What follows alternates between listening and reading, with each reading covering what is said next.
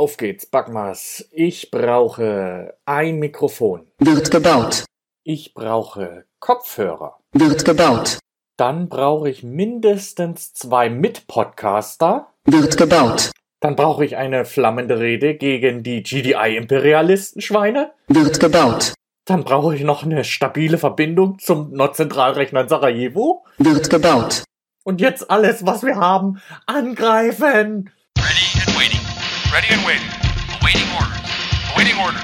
Reporting. Reporting. Yes, sir. Yes, sir. Acknowledged. Acknowledged. Affirmative. Affirmative. Moving out. Moving out. Not a problem. Not a problem. Tja, Einsatzziel erreicht. Einige Zuhörer werden es sicherlich bereits erkannt haben. Sound und Musik des Einstiegs kam unverkennbar von einem herausragenden Meilenstein der Spielegeschichte, ja, einem Eckpfeiler sozusagen der deutschen Videospielgeschichte nicht, aber doch in Deutschland sehr erfolgreichen Videospielserie, nämlich Command Conquer und hier explizit die Sounds und die Musik natürlich von Command Conquer 1 und damit Herzlich willkommen zu Hause an den Empfängnisgeräten zur 21. Ausgabe des regulären Zankstellen Podcasts. Wir wollen heute über die Serie sprechen und da wir, da waren wir eigentlich heute zu dritt eingeplant, nämlich der Jürgen war ursprünglich mit vorgesehen, der fehlt heute leider, kein Problem. Der Christoph ist heute mit dabei. Ja, hallo zusammen. Ich freue mich sehr, dass wir über diese ehrwürdige Spieleserie sprechen heute. Und ich bin Sebastian. Ihr kennt mich als euren Pastor vom Gamerwort zum Sonntag. Und äh, ja, bevor wir uns jetzt eigentlich so in die Thematik stürzen, so durch das Gelände Command Conquer hangeln. Christoph, was fällt dir als erstes ein, wenn du an Command Conquer denkst? Ich glaube, als erstes fällt mir da der Glatzkopf von Kane ein. Ist einfach so ein ikonischer Bösewicht. Da, ja, das ist noch bevor ich an Mammutpanzer oder Grenadiere denke, denke ich an Kane bei Command Conquer. Der hat es einfach geschafft, dass er sich ins Gedächtnis einbrennt. Okay, also der charismatische Bösewicht der Bruderschaft genau. von Nord. Ja, äh, das ist, äh, ist natürlich eine markante Figur. Ähm, du hast schon Mammutpanzer angesprochen, aber das ist vielleicht auch nicht das, das zweite, was dir dann zu Command Conquer einfällt, abgesehen von Kane. Was fiele dir denn noch zu Command Conquer ein? So zwei, drei Stichworte. Ja, eine klassische Echtzeitstrategie, Befehlen von Einheiten, Basisbau und ja, das sind so die Tiberium-Sammelei natürlich zum Ressourcensammeln. Das sind so die, die markanten Eckpunkte Zumindest des ersten Teils. Zumindest des ersten Teils. Weil im Alarmstufe Rot sammeln wir ja nicht mehr Tiberium, da sind es ja dann, ich glaube, mit Erze einfach ganz klassisch. Erze. Ja, ganz genau. Ja.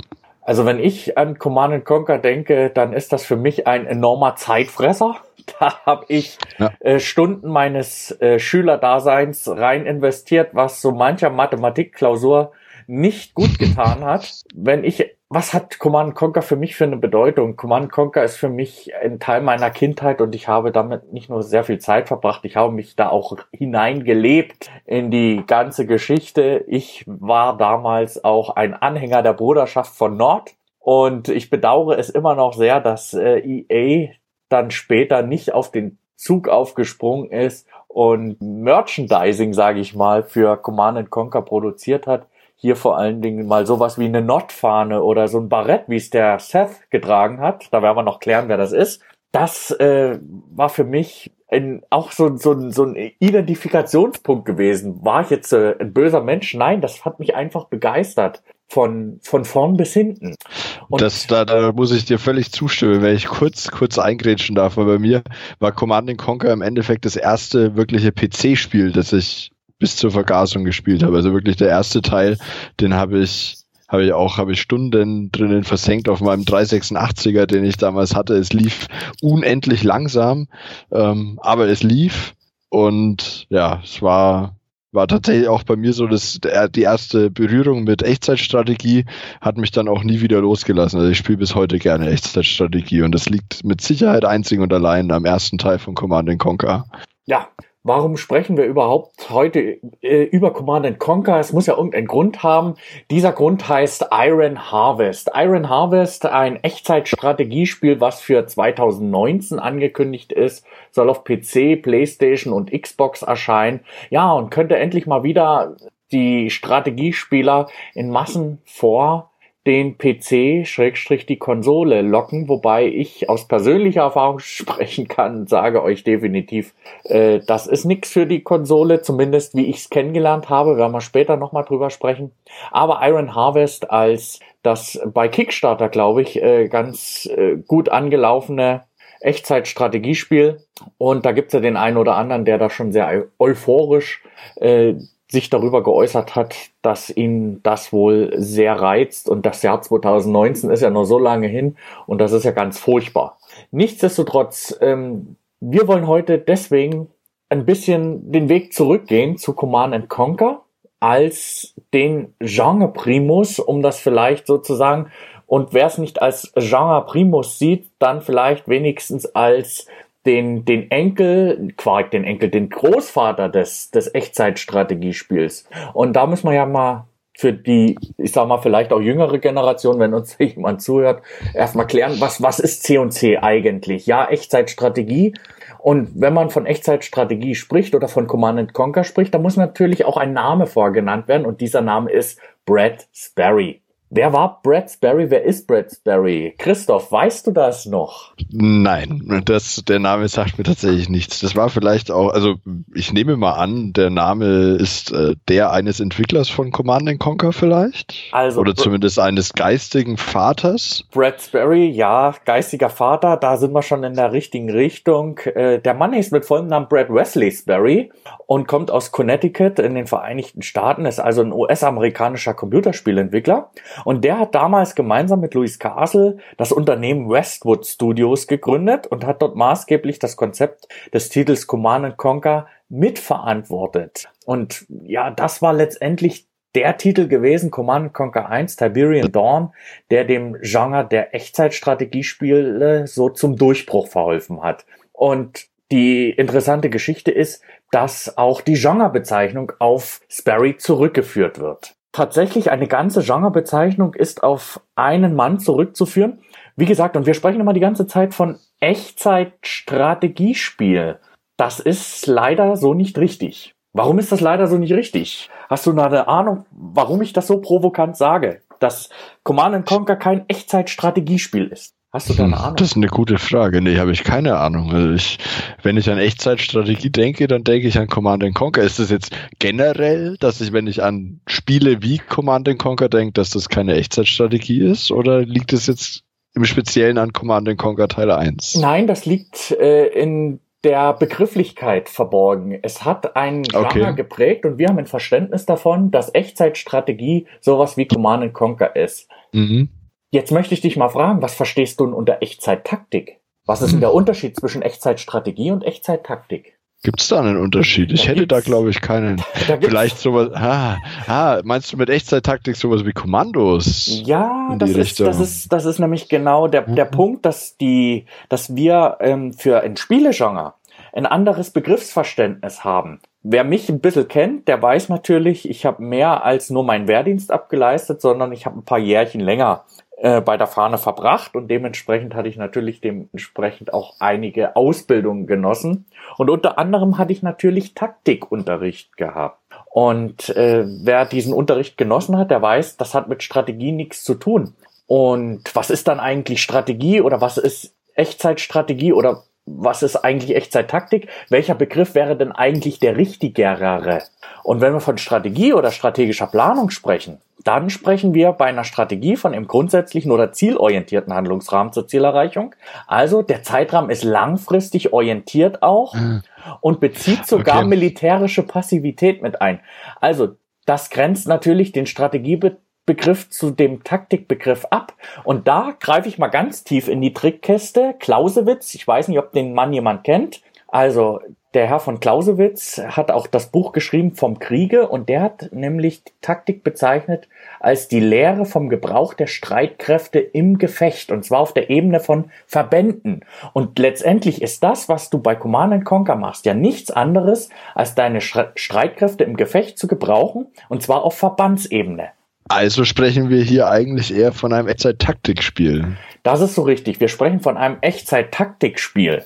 Das wäre und nach unter militärischen Gesichtspunkt oder unter militärischer Be äh, Begriffsdefinition wäre es eine Echtzeit-Taktik. Okay.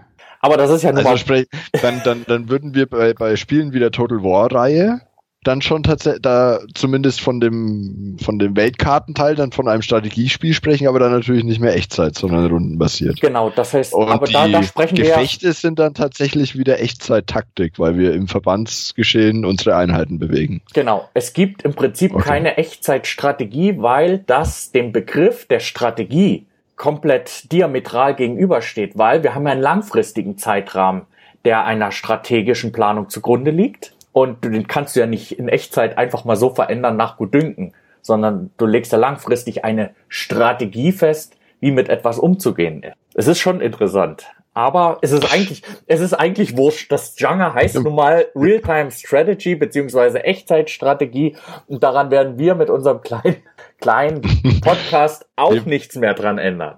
Das fürchte ich auch, dass der, der Zug abgefahren ist, dass wir da jetzt keinen Einfluss mehr haben. Ja. Okay, kommen wir zurück zu Command Conquer. Wir sind schon wieder abgeschwiffen. Kommen wir zurück zu Command Ein bisschen. Conquer.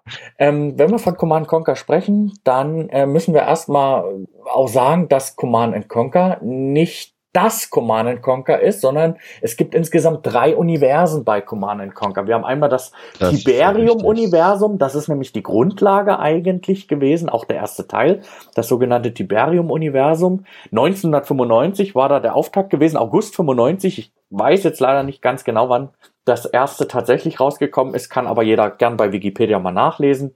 Ein Jahr später ist ja dann äh, Alarmstufe Rot beziehungsweise Red Alert rausgekommen, also das zweite Universum.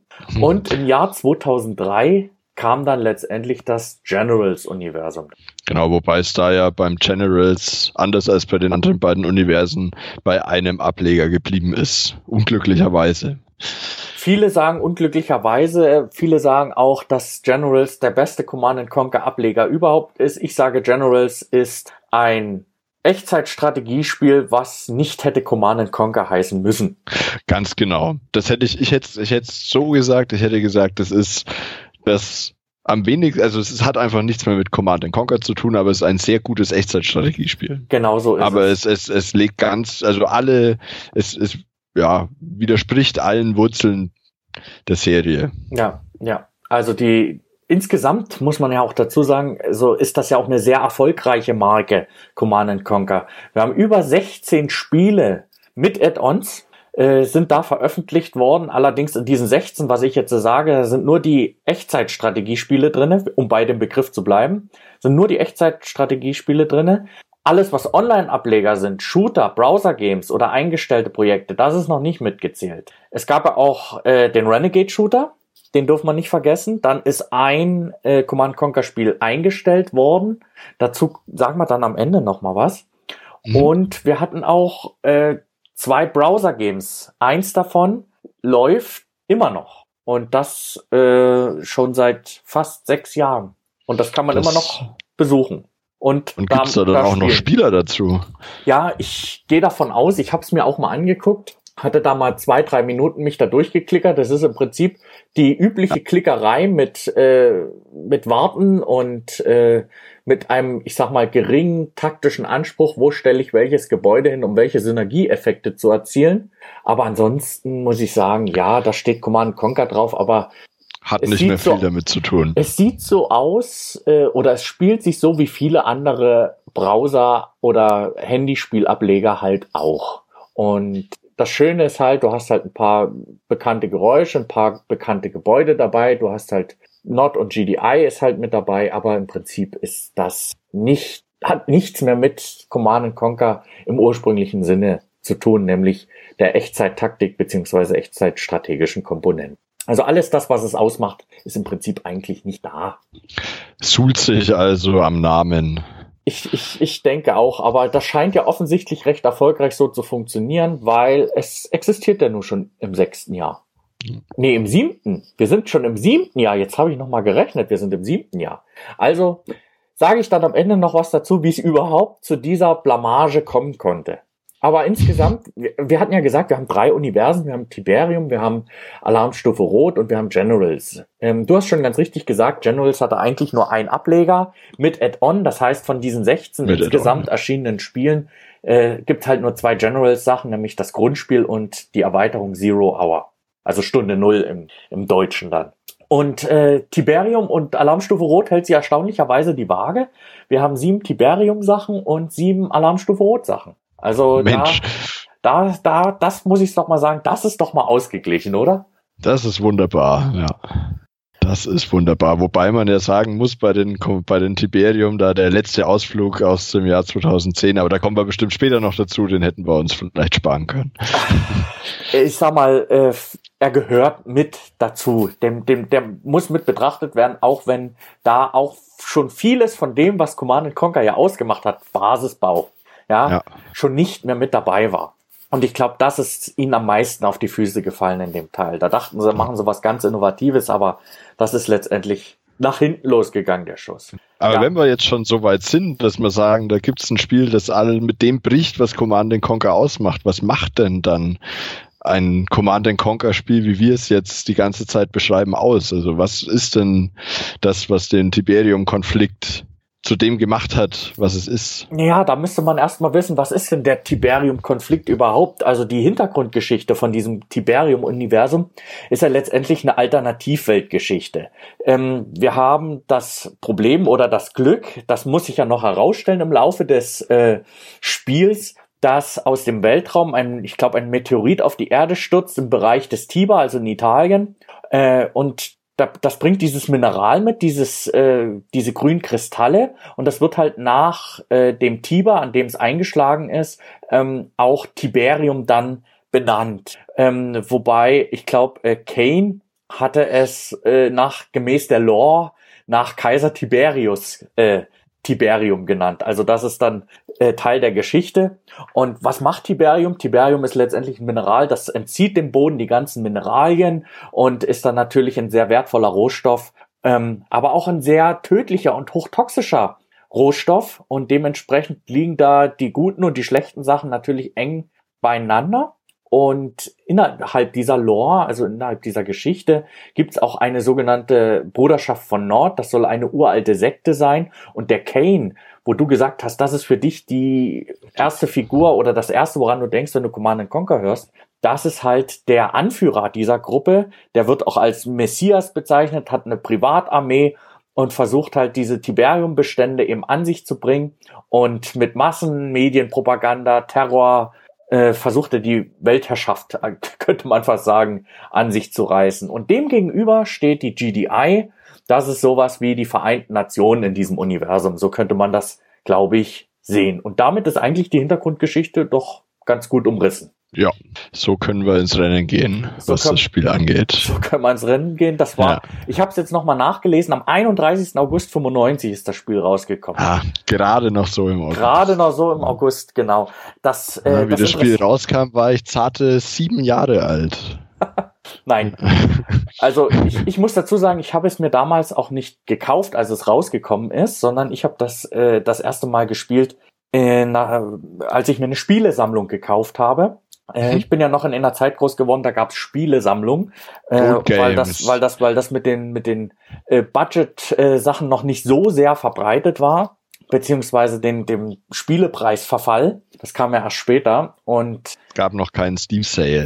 Nee, das, das, das hat man noch nicht. Aber es gab äh, Compilations und eine besonders gute Reihe innerhalb dieser Compilations war äh, die Play the Games, so hieß das Ding. Und Play the Games Mhm. Volume 1 hatte eben Command and Conquer mit dabei und ich hatte das Glück, da an Command and Conquer eben ranzukommen, und war damit so angefixt, es ging einfach nicht anders. Das müsste, wann war denn das gewesen, die Play the Games, wann ist die erschienen? 97 oder 98, ich will mich nie drauf festnageln lassen. Aber in dem Bereich ist die, glaube ich, erschienen. Und ab dann habe ich das gespielt, hoch und runter. Und wir haben ja schon gesagt, es gibt zwei Parteien, für die man sich entscheiden kann. Das eine ist die GDI-Kampagne, die man spielen kann. Das andere ist die NOT-Kampagne. Also man hat im Prinzip zwei Möglichkeiten, sich da auszutoben, echtzeitstrategisch. Und äh, man konnte das auch auf verschiedenen Plattformen machen, sich da echtzeitstrategisch auszutoben, weil ähm, das Spiel genau. nämlich nicht nur für, für DOS oder Windows erschienen ist, sondern auch auf PlayStation, N64 und noch ganz anderen Sachen. Ich habe es tatsächlich auch, ich hatte, ich hatte einen, einen Nintendo 64 und ich habe es da tatsächlich dann nochmal gespielt mit Controller-Steuerung. Wie fühlt sich und es ging erstaunlich. An? Ich, ah, ich, es ist lange her, dass ich es gespielt habe auf dem N64, aber aus meiner Erinnerung heraus hat es erstaunlich gut funktioniert. Dadurch, dass ähm, Command Conquer ja jetzt auch, was die Maussteuerung angeht, nicht die komplexeste ist, da du ja eigentlich fast alles mit einem, mit einer Taste erledigen kannst, ging das erstaunlich gut und der N64 war ja somit der erste, die erste Konsole mit so einem Stick, ja, wo ich dann eben in alle Richtungen mich frei bewegen konnte und da hat das funktioniert. Tadellos. Würdest du es heute noch, noch mal mit einem N64 spielen wollen? Wenn ich die Wahl hätte, sicher nicht. ja, ich habe ich hab auch den, den zweiten Teil, der kam dann auch für die Playstation und den habe ich auf der Playstation gespielt, dann schon mit dem Dual Shock Controller und es ging auch. Nicht so gut wie mit der Maus, aber es ging. Ja, dann hatte ich zumindest einen Fernseher und mein, mein Rechner war immer noch nur ein 386er und ich hatte dann schon eben die Playstation, da lief das flüssig und schnell, deswegen war das dann die Plattform meiner Wahl. Okay, die Plattform meiner Wahl war damals der PC gewesen und ich habe dann einen späteren Teil von Command Conquer tatsächlich auch auf der Konsole gespielt, nämlich auf der Xbox 360 oder 360 habe ich das äh, äh, Command Conquer 3 Tiberium Wars hieß das, glaube ich, gespielt und das war schon ein ganz schöner Kampf manchmal gewesen. Wenn man das gewohnt ist, mit äh, Tastatur-Shortcuts zu arbeiten und dann äh, ganz schnell hin und her zu springen, dann erweist sich doch der Xbox-Controller bei aller Liebe als nicht das Mittel der Wahl, um erfolgreich in den Kampf ziehen zu können. Ja, definitiv. Also wie gesagt, wenn ich heute die Wahl hätte, auch äh, ich spiele heute ja gern noch Echtzeitstrategie, das kann ich nur am PC mit Maus und Tastatur. Ich, da ich, ich denke auch. mich nicht mehr an die Konsole. Ich, ich denke, denke da sind wir uns einig. Ja, man muss ja. sagen, am besten spielt sich Echtzeitstrategie tatsächlich mit Maus und Tastatur. Ja, würde ich so sofort unterschreiben. Gut, also wir haben ja schon angesprochen, es gibt äh, die GDI, also die Global Defensive Initiative oder wie sich das namens. Und dann gibt es die Bruderschaft von Nord. Wofür steht Nord eigentlich? Hat Nord eine tiefere Bedeutung? Ich weiß ich es dachte, nicht. Ist das tatsächlich eine Abkürzung oder ist, ist Nord Nord? Oder gibt es da irgendwie... Ich glaube, Nord ist Nord. Okay, weil, ich sagen. weil ich, ich, ich wüsste jetzt nie, vielleicht gibt's draußen jemanden, der uns sagen kann, Mensch Leute, wenn er schon so ausgiebig darüber redet, Nord hättet Dann ihr doch rausfinden können. Schreibt uns in die Kommentare rein, wofür Nord steht. Ich weiß es momentan nicht. Ich wüsste auch nicht. Gut, okay. Äh, GDI, GDI ist ja wie gesagt die, die Vereinte Nationen Geschichte. NOT sind die Bösen, sage ich mal in Anführungszeichen. Also es gibt da zwei gegenüberstehende Parteien. Wenn man GDI spielt, dann muss man NOT aus Europa vertreiben. Wenn man NOT spielt, dann kämpft man in Afrika. Zumindest im ersten Teil ist das so gewesen. Und da kann man sich dann auf der Karte dann das Land suchen, in das man einmarschieren will. Und das bestimmt dann, je nachdem, welchen Fall du anklickst, dann die Mission, die du spielst. Und das kann anspruchsvoller oder weniger anspruchsvoll sein. Und was ich immer gehasst habe, waren die Missionen, in denen ich keine Basis bauen konnte. Da gebe ich dir völlig recht. Das habe ich auch immer gehasst. Und ich habe es nicht verstanden. Der Basisbau funktioniert so gut und ich fand das schon immer blöd, warum er dann genau den Teil des Spiels in manchen Missionen rausgelassen hat. Ich habe es nicht verstanden. Ja, das, das, äh, was man aber dazu sagen muss, was äh, vor den eigentlichen Missionen gelaufen ist, das fand ich nur wiederum fantastisch, wahnsinnig und toll, weil Command Conquer oh. ein ganz wesentliches Element natürlich äh, auch prominent zur Schau gestellt hat. Das waren die Briefings, die Videosequenzen, richtig, die da gelaufen echte, sind. Echte Darsteller, die dir deine Missionen beschrieben haben. Und das war so toll gewesen. Also ja du, also ich empfinde die heute noch als sehenswert. Ich empfinde die heute noch als toll. Ich gucke mir die gerne an, auch wenn ich jedes Wort mitsprechen kann. Ich kann sogar das Intro mitsprechen, das deutsche Intro wohlgemerkt. Der Anschlag auf die Getreidebörse in Wien ist das 17. Bombenattentat in vier Wochen, was den Terroristen von Nord angelastet wird. Also das ist, das ist schon der, der, der Start, wie, wie überhaupt das Intro von diesem Spiel beginnt. Und das ist beeindruckend dargestellt, das ist toll dargestellt. Ähm, und wir haben letztendlich zwei Möglichkeiten, wie man uns briefen kann. Entweder mit dem General Shepard. Ich bin immer noch froh, dass sie ihn nicht General Schäfer genannt haben. Und äh, bei Nod ist es am Anfang der Seth, beziehungsweise dann später der Kane. Da wird man dann selbst vom Herrn Kane gebrieft. Das fand ich schon immer sehr gut. Ich, ich war da auch stolz der... drauf. Ich war ja, auch stolz total, drauf. Man hat total. was geschafft und auf einmal ist man ja. wichtig für Kane. Da fühlst ja. du dich doch als Spieler ernst genommen. Ja, und absolut bestätigt in dem, was du tust. Also das hat das Spiel super verstanden. Und äh, es gibt bestimmt viele, die jetzt unken, ja, aber das waren doch Laiendarsteller und das konnte man doch nicht ernst nehmen. Aber äh, ich in meinem, in meiner kindlichen Erinnerung von damals, ich fand das absolut mitreißend. Und wenn mich jemand fragt, was das Spiel gar so besonders gemacht hat, dann sage ich die Videosequenzen, die dir deine Missionen erzählen. Ja. ja, also ich bin auch der Meinung, die werden aus meiner Sicht fälschlicherweise als unfreiwillig komisch wahrgenommen. Ich finde sie vielleicht manchmal unglücklich, ähm, weil ich den militärischen Blickwinkel ja noch drauf habe. Ich finde sie unglücklich zusammengebaut, was möglich ist und was nicht möglich ist. Aber wir befinden uns ja auch in einem alternativen Universum, wo sich andere Technologien entwickelt haben. Und äh, deswegen, also ich finde die gar nicht so, äh, so lächerlich. Ich finde die Dinger toll. Und ich, ich finde die Dinge auch toll. Und ich glaube, ich habe das schon mal in einem anderen Podcast erzählt, weil ich die Videos auch so toll fand. Es gab ja nicht die Möglichkeit, früher sich die Videos zu extrahieren. YouTube gab es ja damals noch nicht. Ähm, diese Videos, da bist du ja nie rangekommen. Also was habe ich gemacht? Ich habe eine Mission gespielt und kurz bevor ich äh, Einsatzziel erreicht gehört habe von Eva, habe ich nochmal gespeichert. Warum? Damit ich einfach nur diesen Speicherpunkt laden musste, um das Belohnungsvideo im Anschluss nochmal gucken zu können. So gut genau. fand ich die Videos. Genau so habe ich das auch gemacht. Ich hatte tatsächlich für jede Mission einen Speicherpunkt, der kurz vor Beendung, Beendigung der Mission war. Da bin, Jede ich, Mission, da bin ich ja froh, dass ich nicht ja. der Einzige bin, der so beknackt war. Aber, aber ich habe ich hab, äh, jetzt im, im, in, Vor für die, in Vorbereitung für den Podcast habe ich nochmal den ersten Teil angespielt in seiner Urversion über Origin. Und ich muss sagen, wenn ich nicht die nostalgische Brille hätte, fände ich sie vielleicht heute auch ein bisschen albern. Liegt vielleicht an der deutschen Version, weil zur Erklärung, hier spielen wir ja nicht echte Menschen, sondern Cyborgs. Ja, und diese Anspielungen auf irgendwelche Cyborg-Fabriken und ah, das macht vielleicht für den einen oder anderen so ein bisschen unfreiwillig komisch. Ja, man muss aber dazu sagen, äh, nur die nur die unteren Ränge werden als Cyborgs bezeichnet. Die Führungsoffiziere, also wie der General Shepard oder die, die du in den Videos siehst, sollen tatsächlich auch Menschen sein. Also da ja, ist man nie davon ja. abgegangen. Das, das aber, Fußvolk ist sozusagen, das sind das sind keine Menschen. Genau, also dein, dein Kanonenfutter sozusagen. Ja, genau. Wir müssen aber noch dazu sagen, warum in der deutschen Version davon äh, gesprochen wird, ähm, weil die Indizierung ja ins Haus gestanden hätte, wenn man das nicht gemacht genau. hätte.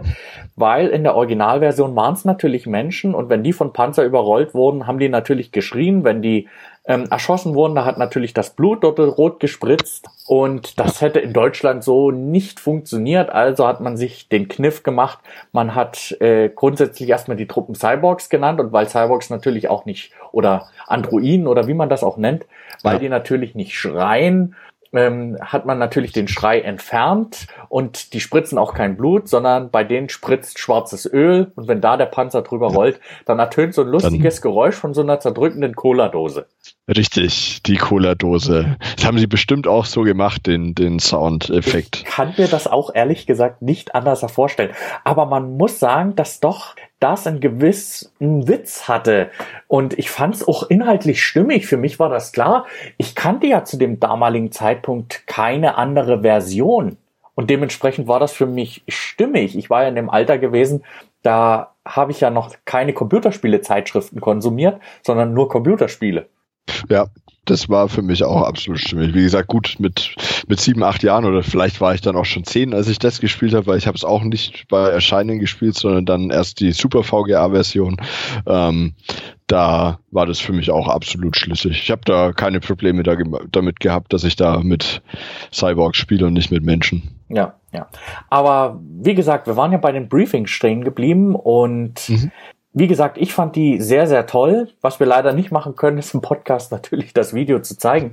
Aber nichtsdestotrotz äh, wollen wir mal reinhören, wie so ein Briefing stattgefunden hat, wie sich das anhört. Und was ihr jetzt gleich hört, ist das Briefing zur allerersten Mission in der Bruderschaft von Nord. Und da kann ich nur sagen, äh, Seth, bitte.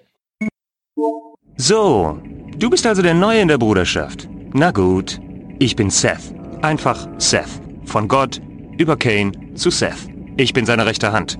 Und ich habe einen Job für dich. Das ist hier Nakumba. Früher einer unserer leitenden Androiden. Doch er ist übergelaufen und verrät unsere Geheimnisse an die GDI. Schalt ihn aus. Ja, danke, Seth. Also so hört sich tatsächlich ein Briefing an in der Form. Das war jetzt natürlich ein sehr kurzes gewesen. Ja, und nach diesem Briefing bist du direkt drin in der Mission beziehungsweise da kommt dann vielleicht auch noch ein kleines Video, ein kleiner Schnipsel, der dich eben mit drauf einstimmt auf die auf die Mission und dann geht's direkt los, bist du direkt drinne und ziehst mit deinem mit deinem Buggy los oder deinem Rocketeer. Ähm, wobei man ja sagen muss, äh, das war ja nicht bei Ganz allen so. Nee, nee, das war meines Wissens eins der ersten Spiele, das tatsächlich unterschiedliche Einheiten für die unterschiedlichen Fraktionen ins Spiel gebracht hat. Also den Buggy gab's bei der Nord und bei der GDI war, glaube ich, das Pendant, ja, so ein Wüstenjäger oder sowas in die Richtung. Ja, sah aus also es Humvee, gab schon, oder? Genau, genau. Es gab schon meistens so ein bisschen Gegenstück, aber doch am Ende haben sie sich nicht nur wegen des Namens unterschiedlich gespielt, sondern auch wegen der Einheiten.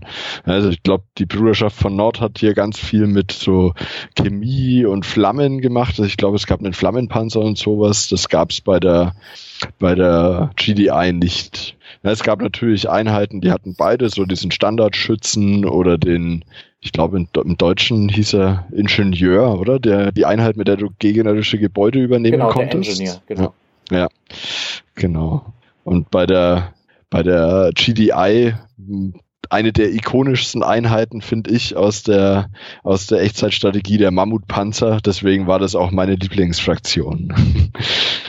Okay, das, die, die Einheit, die mir bei der GDI persönlich immer am besten gefallen hat, war der Orca, auch wenn er eigentlich nicht so viel konnte. Okay. Aber ich muss sagen, der war als Marke, als Produkt in dem Spiel natürlich auch gut aufgebaut mit den, mit den Videos und wie er angepriesen mhm. wurde. Aber dann konnte er eigentlich stimmt. letztendlich gar nicht so viel. Also der Orca das war für mich eine interessante Einheit gewesen. Und bei Nord, da hast du ganz recht, da haben wir viel mit Flammen. Da haben wir den Flammentruppler natürlich als, als Soldat und den Flammenpanzer. Also wo genau. Nord mehr so auf experimentelle Waffentechnologie setzt, ist die GDI mehr GDI. so die äh, Fraktion, die die konventionelle Kriegstechnik genau. auf dem Schlachtfeld zum Einsatz bringt. Also die Nord hatten auch ganz viel, also so, so viel beweglichere Einheiten. Ja, dieses Nordmord oder dieses, dieses Motorrad war das, glaube ja, ich. Ja. Und eben dieser Flammenpanzer, der recht flott ist und bei der GDI, da hast du halt diese schweren, trägen Panzer, die zwar viel aushalten und ganz gut austeilen, aber eben viel Zeit brauchen, um von A nach B zu kommen und einfach sehr träge waren in ihrer Bewegung. Da muss man allerdings dazu sagen, da waren die, die Entwickler natürlich auch konsequent gewesen, auch was die Gebäude betrifft. Ne? Hast bei der GDI mhm. eine konventionelle Kaserne, ist es bei der Bruderschaft von Nord die Hand oder die Faust Hand. von Nord? Irgendwie Genau. so war das gewesen, genau. Ja. Und du hast bei der GDI einen konventionellen äh, MG-Turm oder Raketenturm und bei Nord hast du halt den Obelisk Ah. des Lichts. Ja, der Obelisk des Lichts, das war doch also die stärkste stationäre Verteidigung in dem Spiel. Die habe ich, das war immer fies, wenn der Gegner die hatte. Ja, Das, da das, das war musste man Dingen- einiges auffahren. Das war halt vor allen Dingen verzögerungsfrei. Das war halt nie das Problem wie mit den Raketentürmen. Die Rakete braucht erstmal eine Weile, bis er an der Stelle dann einschlägt, Ja. wo sie hin soll. Aber der äh, Laserturm, der hat natürlich immer zielgerichtet direkt draufgehauen. Und wenn Ja. du da zwei Das oder drei nebeneinander hattest, da konntest du schon mal sicher sein. Das ist mir auch beim, beim erneuten Spielen aufgefallen. Ich habe dann mit der GDI wieder angefangen, die Missionen, und dann, ah, die Grenadiere kamen und direkt Grenadiere gebaut ohne Ende. Bis ich gemerkt habe, oha, Friendly Fire gibt's bei diesem Spiel. Also man kann nicht einfach einen Pulk hinstellen und loswerfen lassen, die, die Granaten. ja, da war dann ganz schnell, war dann die Hälfte meiner Grenadiere weg, ohne dass vom Gegner viel kam. Ja, also da musste ich erstmal wieder umdenken. Ja, das, das muss man in der Tat, in der Tat lernen. Also gerade bei den Grenadieren, die haben natürlich ordentlich äh, Platz geschaffen auf der Karte, um es mal so zu sagen. Aber die konnten sich natürlich auch hervorragend selbst ins Gehege kommen. Ja. Und da hast du dir schon mal selbst Schaden zufügen können. Das ist so richtig. Aber hallo, ja. Ja, also Command and Conquer 1, ein sehr äh, prägendes Spiel natürlich, sehr erfolgreich auch gewesen, das muss man natürlich dazu sagen. Und zwar so erfolgreich, dass die Westwood Studios direkt ein Jahr später bereits den zweiten Teil gebracht haben, nämlich Red Alert, Alarmstufe Rot in Deutschland. zumindest in Deutschland als zweiter Teil der Reihe angepriesen. In allen anderen Ländern, soweit ich weiß, als eigenständiger Teil. Also da heißt es einfach Command Conquer Red Alert und bei uns Command Conquer Teil 2 Alarmstufe Rot. Ja. Warum auch immer Deutschland da eine Ausnahme bildet. Der Punkt ist, äh, dass äh, Command Conquer Alarmstufe Rot ja mit dem eigentlichen Tiberium-Universum nur peripher Mhm. zu tun hat. Genau. Die Was- Optik ist gleich geblieben, aber das war es dann eigentlich schon. Ja, also wir sind klar, also die Engine war unverändert gewesen. Wir Genau. Haben, wir haben neue Einheiten, wir haben neue Parteien. Was ist denn jetzt anders geworden? Ja, wir, wir spielen jetzt wieder in einem fiktiven äh, Zeit, zumindest in einer fiktiven Zeitlinie. Wir spielen jetzt Alliierte oder Sowjets. Ähm, wenn ich mich richtig erinnere, geht's damit los, dass ein Wissenschaftler in der Zeit zurückreist und ähm, ja, Hitler an der Machtergreifung äh, hindert. Und dann spinnt sich daraus eben eine alternative, ähm, ja, ein alternativer Zeitstrang, den wir dann nachspielen dürfen. Eben dann der, der Konflikt zwischen den Sowjets und den Alliierten, so ein bisschen kalter Krieg, ohne dass der Zweite Weltkrieg ausgebrochen ist. Oder Ja. zumindest, ich glaube, ich weiß nicht, ob er wirklich komplett verhindert wurde, aber zumindest der Ausgang ist anders. Also das, das ist, ja, also der Zweite Weltkrieg sollte halt verhindert werden und dazu sollte halt Hitler ausgeschaltet Genau, werden. Und genau. zwar äh, sollte das ja unter, unter Albert Einstein, sollte da diese, dieses Zeitreiseding da stattfinden. Da, äh, das war aber dann nach ursprünglichem Zweiter Weltkriegsende, nämlich 1946. Und die wollten dann Hitler eben ausschalten und deswegen reist Einstein ins Jahr 1924 zurück, in dem Zeitpunkt, wo Hitler gerade aus äh, der Festungshaft entlassen wird. Und ähm, er gibt ihm ja, glaube ich, die Hand in dem Video. Und da wird es so erklärt, dass er durch die Art und Weise ähm, äh, Hitler aus der Zeit oder oder in ein Paralleluniversum schleudert, so dass Genau. so dass dann halt kein kein kein zweiter Weltkrieg zustande kommt. Das heißt, das nationalsozialistische Dritte Reich, ähm, das gab es gar nicht und äh, deswegen erklärt man das so, dass die Sowjetunion sich dann zum Aggressor entwickelt hat und Europa dann halt mit dem Krieg überrollt hat. Und wir haben halt die klassische Kombination, so wie du es richtig gesagt hast, im Kalten Kriegsszenario, wie wir es kennen, Sowjetunion und Alliierten, also so eine Art NATO. In dem Fall aber zusammen mit Deutschland, weil ja Deutschland Genau. sich nicht zu Schulden hat kommen lassen, sage ich mal. Und äh, ja, da gibt's dann zwei Möglichkeiten. Entweder du marschierst mit den Alliierten nach Moskau oder du äh, marschierst mit den Sowjets nach England. Und das Ja. ist und das Interessante dabei ist nämlich eigentlich, dass äh, versucht hat, äh, dass die Westwood Studios hier versucht haben, das als Prequel uns zu verkaufen zu dem ersten Command Conquer Teil, weil nämlich Kane äh, in den Videos der Sowjetunion auftaucht. Ähm, der findet tatsächlich da äh, sein äh, seine paar Minuten Screentime und er wird halt dort quasi eingeführt, dass dass deswegen die Bruderschaft von Nord so eine militärische äh, Kraft dann eben hat, weil sie auf die Mittel der Sowjetunion zurückgreift. Und das äh, ja bereut der Westwood bis heute, dass sie diesen, dass sie diesen, diesen Bock geschossen haben. Wobei ich fand es damals auch sehr, sehr clever gelöst. Und bei alliierten Missionen spricht, sprechen ja die Nachrichtensprecher auch davon, dass die GDI aufgebaut wird. Also insofern fand ich das damals auch zweckmäßig. Also es wurde eine Geschichte, eine Vorgeschichte, für mich eine nachvollziehbare Vorgeschichte dazu erzählt und dass dann letztendlich ein eigenständiges Alarmstufe Rot-Universum geschaffen worden ist. Das ist eine ganz andere Geschichte. Ähm, genau. Und was aus Alarmstufe Rot dann geworden ist, das finde ich natürlich dann das toll. Und nochmal eine andere Geschichte. Genau, und das ist eigentlich nochmal so ein, so, so ein halbes Upgrade zum Alarmstufe Rot Universum, denn ab dem zweiten Alarmstufe Rot kann man auch sagen, dass die Videosequenzen bewusst slapstickartig gebaut sind und nicht ernst gemeint sind. Ab dann wirkt es wirklich gewollt lustig. Und auf eine sowas von überspitzte Art und Weise.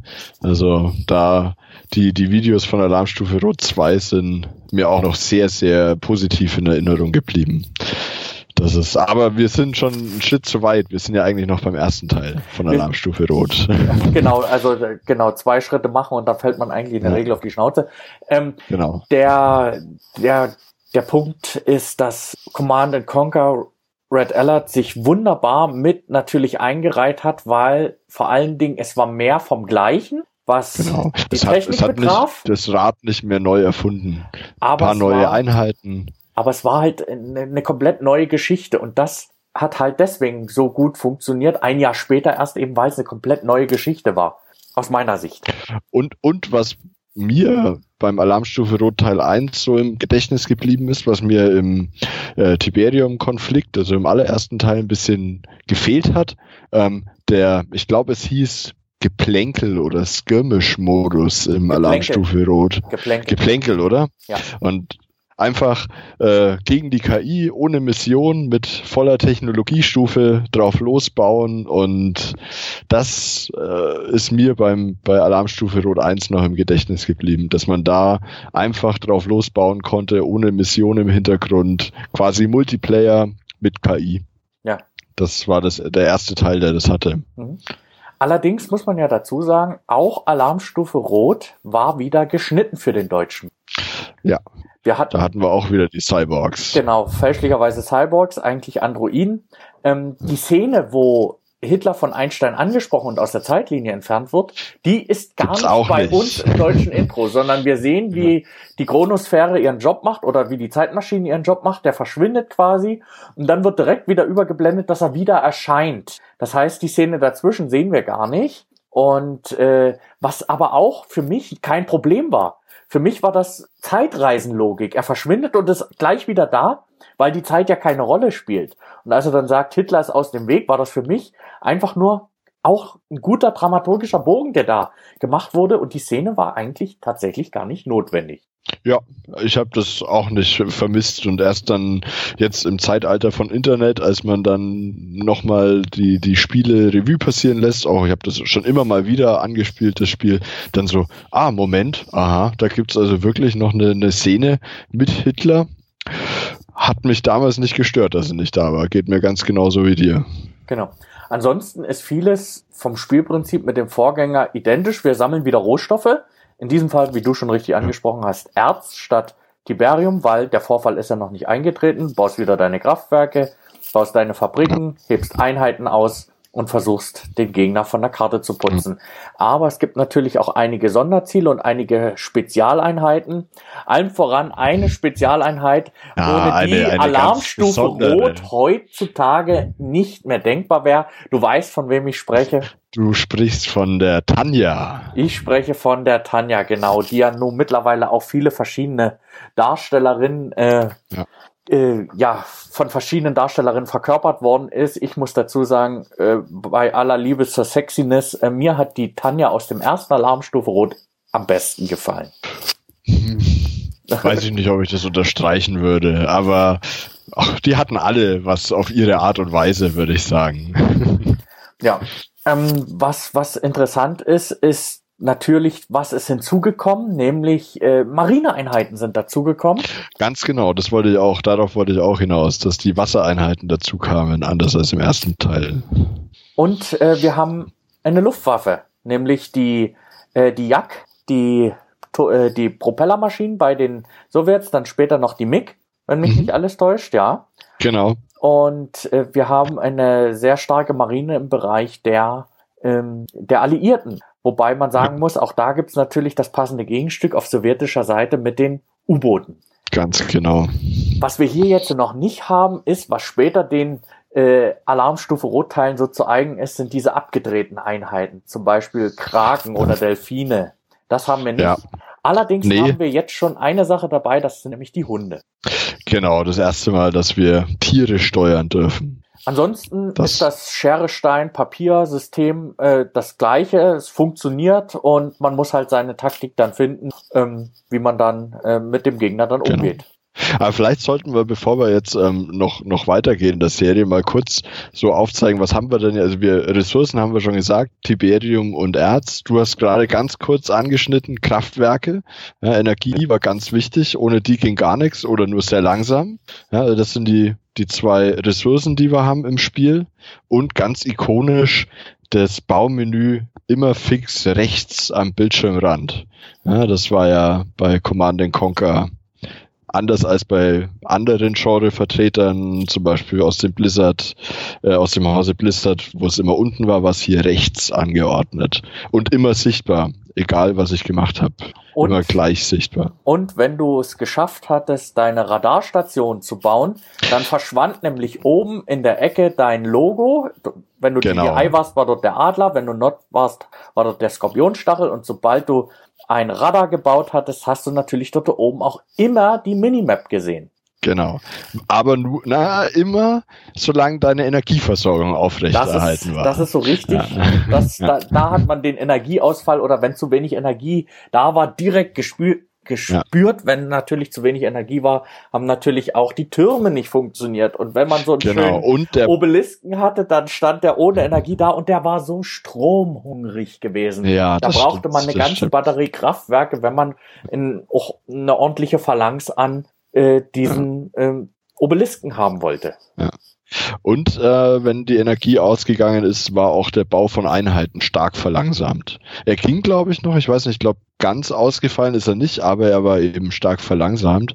Und das ist mir jetzt auch beim Wiederspielen aufgefallen, anders als bei, bei anderen Genre-Vertretern, ähm, brauchte ich zum Start eines Bauvorhabens, also egal ob Einheit oder Gebäude, brauche ich nicht die Ressourcen komplett, sondern über den Zeitverlauf, den es dauert, bis das Gebäude gebaut ist. Also ich habe hier anders wie bei, ich nenne es jetzt mal beim Namen StarCraft oder Warcraft, habe ich keine Bau, also keine Arbeitereinheiten, sondern ich habe mein Baumenü, klicke da mein Gebäude an und dann ja, geht so wie wie die Uhr geht es einmal so im Uhrzeigersinn rum und wenn das voll ist, dann kann ich das Gebäude hinsetzen und es erscheint wie von Geisterhand. Und ich musste eben nicht die Ressourcen vollständig zur Verfügung haben, sondern es ging immer so weit, wie ich gerade Ressourcen habe. Und dann ist mein Sammler, der unendlich langsam war, kam der wieder in die Raffinerie, hat seine Erze oder Tiberium abgeliefert und dann ging der Bau weiter. Also ich musste da nicht drauf warten. Das ist natürlich ein bisschen gefährlich gewesen. Teilweise hattest du dann ein Gebäude in Bau, einen, äh, eine Infanterie und einen, einen Panzer am Anfang sah das alles noch super aus, aber dann auf einmal, oh, ich habe gar keine, gar kein Tiberium oder Erz mehr. Und dann konnte man den Bau wieder abbrechen. Und dann musste man dann immer überlegen, hm, was breche ich jetzt ab, was brauche ich am dringendsten. Äh, das fand ich so im Wiederspielen recht interessant, weil ich das gar nicht mehr so gewohnt war. Da bei modernen Spielen immer wenn ich es kaufe, dann wird es komplett abgezogen und anders geht's gar nicht. Ja. Man muss noch erwähnen, dass es zusätzliche Symbole noch in dieser Leiste gab, nämlich du konntest deine äh, Gebäude auch wieder verkaufen, wenn du nicht mehr flüssig warst. Du konntest deine Gebäude reparieren, wenn sie teilweise beschädigt waren. Und was sehr wichtig war, wenn du Energieausfall hattest, konntest du einzelne Gebäude vom Netz nehmen, um damit eventuell den rettenden Turm wieder zu aktivieren. Genau. Und man konnte aber auch über dein Gebäude, weil du gesagt hast, äh, Gebäude reparieren, man konnte auch Fahrzeuge und ich glaube auch Infanterie wieder ähm, quasi auf Vordermann bringen, oder? Es gab doch diese, diese ja, Werft nicht, wie heißt Werkstatt? Also bei, bei den, den Infanteristen weiß ich es nicht, aber es gab die Werkstatt, natürlich, da konntest du, konntest du die Fahrzeuge reparieren, allerdings auch wieder gegen bare Münze, ohne Tiberium ging da nichts. Nur weil du eine Werkstatt hattest, heißt das nicht, dass genau. du für lau reparieren konntest. Du musstest auch da tatsächlich noch Geldmittel investieren, dass das funktionierte. Ja, das stimmt. Ja, und was mir im Prinzip eigentlich auch noch in dem Gesamtzusammenhang sehr gut gefallen hat, das waren die Animationen, wie die Gebäude aufgebaut worden sind. Du bist mit deinem Bauhof irgendwo hingerollt, der hat sich entfaltet und auf einmal hob sich dort diese dieser, diese Bauhof-Silhouette äh, aus dem Boden heraus. Für mich war das damals beeindruckend. Natürlich waren das nur aneinandergereihte Bildchen, aber für mich sah das super aus. Das lief für mein Auge sehr flüssig ab. Und das hast du eben nicht nur beim Bauhof, das hast du bei allen Gebäuden. Die wachsen wie aus dem Boden heraus in einer stimmigen Animation und stehen dann auf einmal fertig vor dir. Das hatte ich bis dato in den Spielen nicht gesehen, weil bis dato waren die Spiele immer so gestrickt, dass ich gewisse äh, Phasen hatte, in denen mein Gebäude dargestellt worden ist. Age of Empires zum Beispiel. Du hast ein, ein Haus in Auftrag gegeben, da hast du als erstes das Fundament gesehen. So, dann haben die Arbeiter drei, vier Mal mit dem Hämmerchen da gehauen äh, und dann hat sie zehn Sekunden später das nächste Bildchen da, da waren vier, fünf Balken drinne. Aber du hast nie gesehen, wer die Balken hingetragen hat, wie dazwischen gemauert worden ist, wer das Dach eingedeckt hat. Und das war halt das Schöne bei den Command Conquer Animationen. Das baute sich von unten nach oben auf und es war für dich sofort klar, jetzt ist das Gebäude fertig und du musstest nicht erst äh, auch noch 10, 20 Sekunden warten, bis das Gebäude gebaut werden konnte, sondern du klicktest es, äh, das hatte zwei, drei Sekunden Animation und dann konntest du es benutzen. Und das fand ich toll. Das war absolut toll. Ja, die, also das, das, wie du es schon gesagt hast, das Optische, das hat einfach wahnsinnig gut funktioniert, das war stimmig. Und die Wartezeit hatte man ja schon vorher, wie ich schon gesagt habe, ne, mit dem im, äh, klickst auf Bau, dann läuft das Bildchen rum und dann dauert es nicht mehr lang und du kannst es hinstellen, das, das Gebäude. Wie du jetzt gerade von deinem Bauhof erzählt hast, ist mir noch was eingefallen, was glaube ich auch noch nicht viele Spiele vor Command Conquer so gemacht haben, nämlich den Mauszeiger, dass der sich äh, an die Situationen anpasst. Im Normalfall war das ja immer dieses, ja, ich nenne es mal Art Fadenkreuz und beim mobilen Baufahrzeug, der dann eben zum Bauhof wurde, wenn man den ausgebaut hat, dann sind da so die Pfeile in alle vier Richtungen weggegangen, ja. also hat sich angepasst. Ja. Äh, wenn ich äh, Einheiten in den Transporter geschickt habe, dann ist das eben so ein äh, stilisiertes, ich gehe hier rein gewesen und äh, beim Reparieren wurde dann ein, ja, so ein ja, Schlüssel, so, so, ein, so ein Mutternschlüssel draus. Also da hat sich eben der der Mauszeiger angepasst. Das war, glaube ich, auch neu. Und man hat sofort gewusst, was jetzt mit der Aktion, die ich jetzt gerade tun will, was da äh, bewirkt wird. Ja, also wir können halt festhalten, dass äh, es optisch einfach was Frisches war und wie unsere Reaktionen hier auch hier äh, sind, es ist, hat noch nachgehalten. Es ist einfach ein, ein prägender Look gewesen, den hat man sich mitgenommen und man ist damit groß geworden und es halt heute noch, zumindest bei mir, ein bisschen nach. Und nicht nur der, der Look halt bei mir nach, sondern im wahrsten Sinne des Wortes halt bei mir natürlich auch die Musik nach, denn die Musik von Command Conquer, und das können wir glaube ich so sagen, die wird von allen Fans eigentlich sehr geschätzt. Absolut, da, da muss ich dir recht geben. Die Musik, die ist einfach, die nimmt einen mit, die packt, die packt einen total. Das, die hat so einen Drive, da ja, man vermittelt genau das, was es will, ja, dass es hier um, um knackige, kurze Gefechte geht, das, das vermittelt die Musik. Das ist Wahnsinn, wie das auch heute, wie die noch funktioniert. Also eben jetzt im Wiederspielen, da ist man sofort wieder mittendrin. Das unterstützt die Musik total. Allerdings muss man dazu sagen, das Musiksystem von damals, das war ja kein dynamisches. Das war ja eigentlich nur eine Playlist. Aber es hat funktioniert. Ja, es hat, ja, es hat, es mit, hat super funktioniert. Wenig Mitteln. Ja. Und die Frage ist, warum hat es so gut funktioniert? Was wir bei uns jetzt heute im Einstiegsgag schon gehört haben, da lief ja auch schon Musik aus Command Conquer 1. Nämlich, das Stück heißt Act on Instinct und geschrieben wurde das und eingespielt von einem Frank Klepaki. Und das ist der Mann hinter der Musik von Command Conquer, ein ganz bekannter äh, Spielekomponist, weil der hat nämlich alle Musikstücke zu Command zur Command Conquer Reihe gemacht, also alle Teile vor Command Conquer Generals. Und äh, das waren, da waren Stücke dabei, die sind heute nicht mehr wegzudenken. Die Musik ist einfach fantastisch.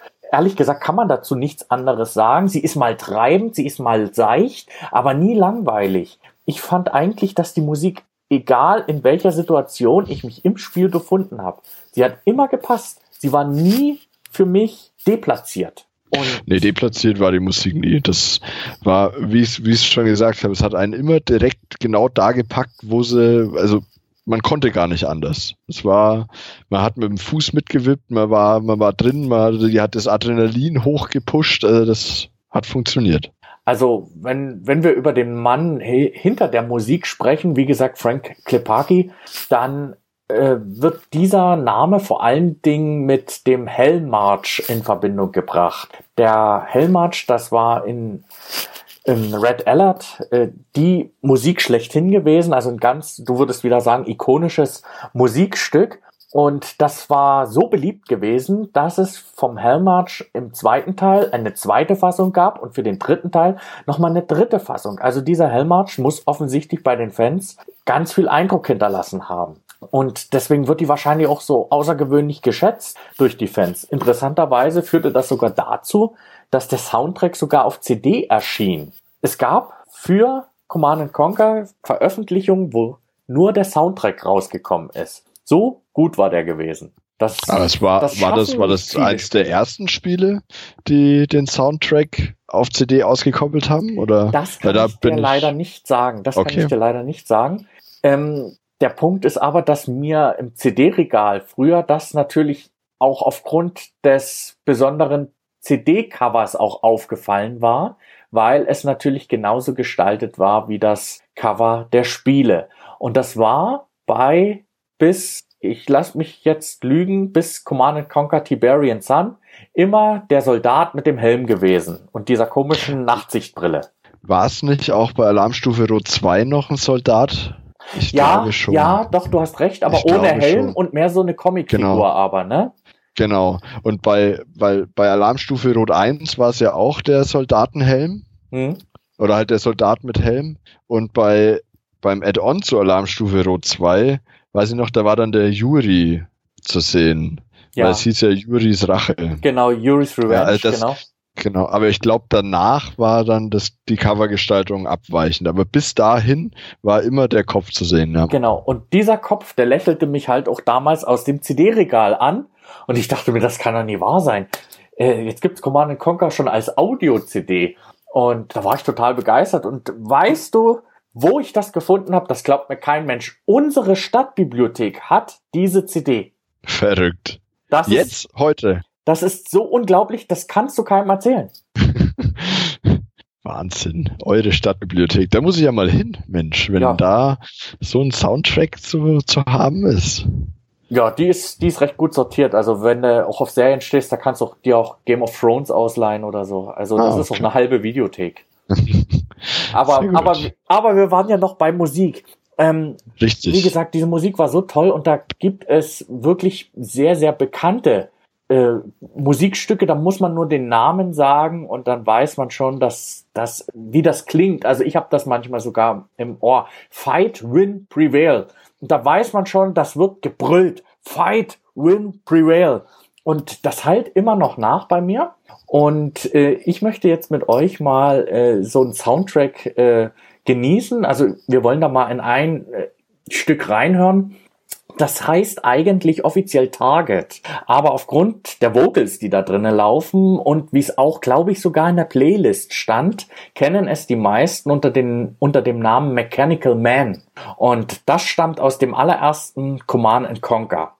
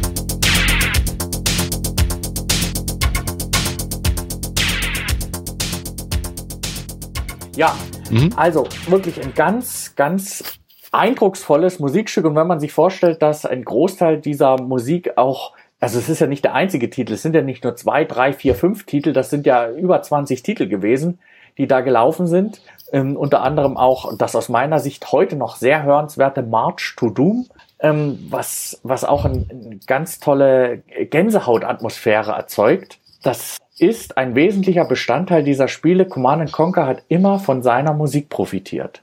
Interessanterweise, das muss man jetzt nochmal rausholen.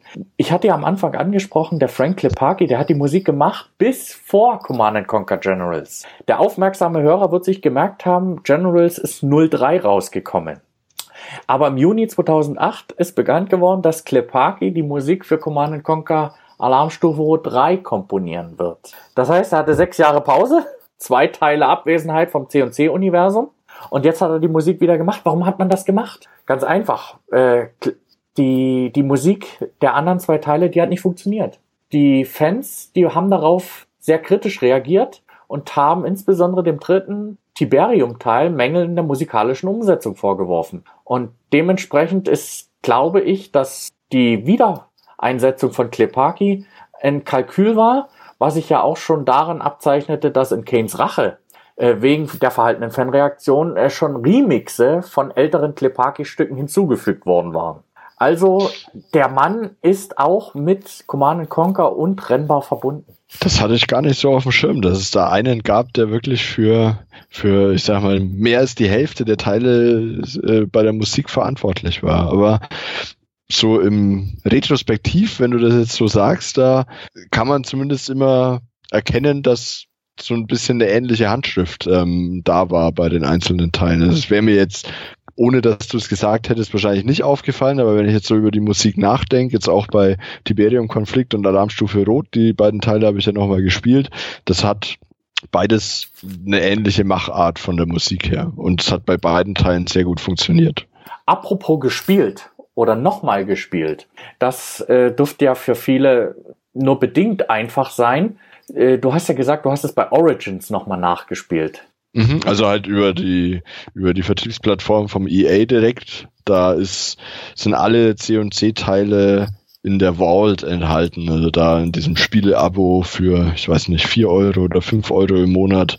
Und da habe ich mir mal für sieben Tage so ein Probe-Abo abgeschlossen, damit ich da nochmal reinspielen konnte. Und dann kann man tatsächlich auch die ja, mehr oder weniger ursprünglichen Fassungen auf Windows 10 ähm, spielen. Also zumindest hat das bei mir sehr gut funktioniert.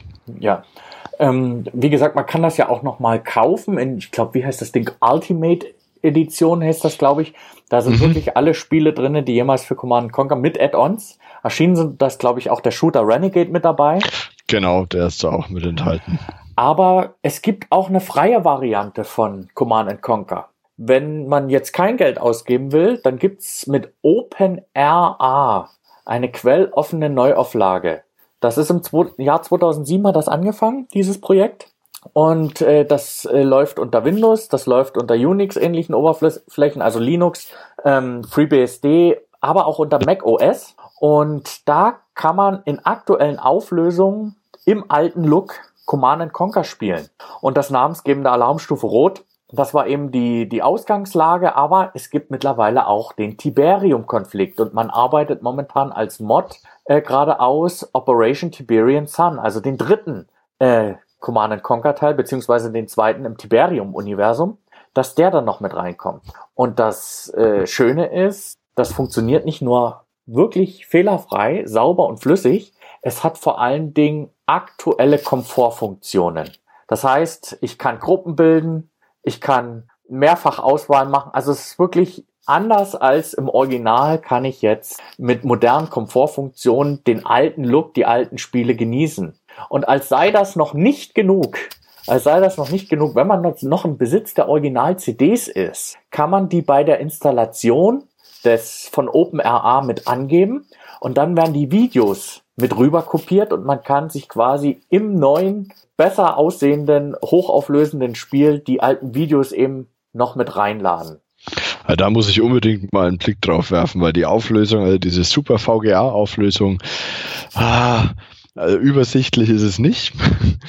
ähm, aber weil du sagtest hier äh, Komfortfunktionen, also Gruppen bilden konnte ich auch schon im ersten Teil in der Ursprungsversion. Ich habe nur kein optisches Feedback dazu, welche Einheiten in einer Gruppe sind.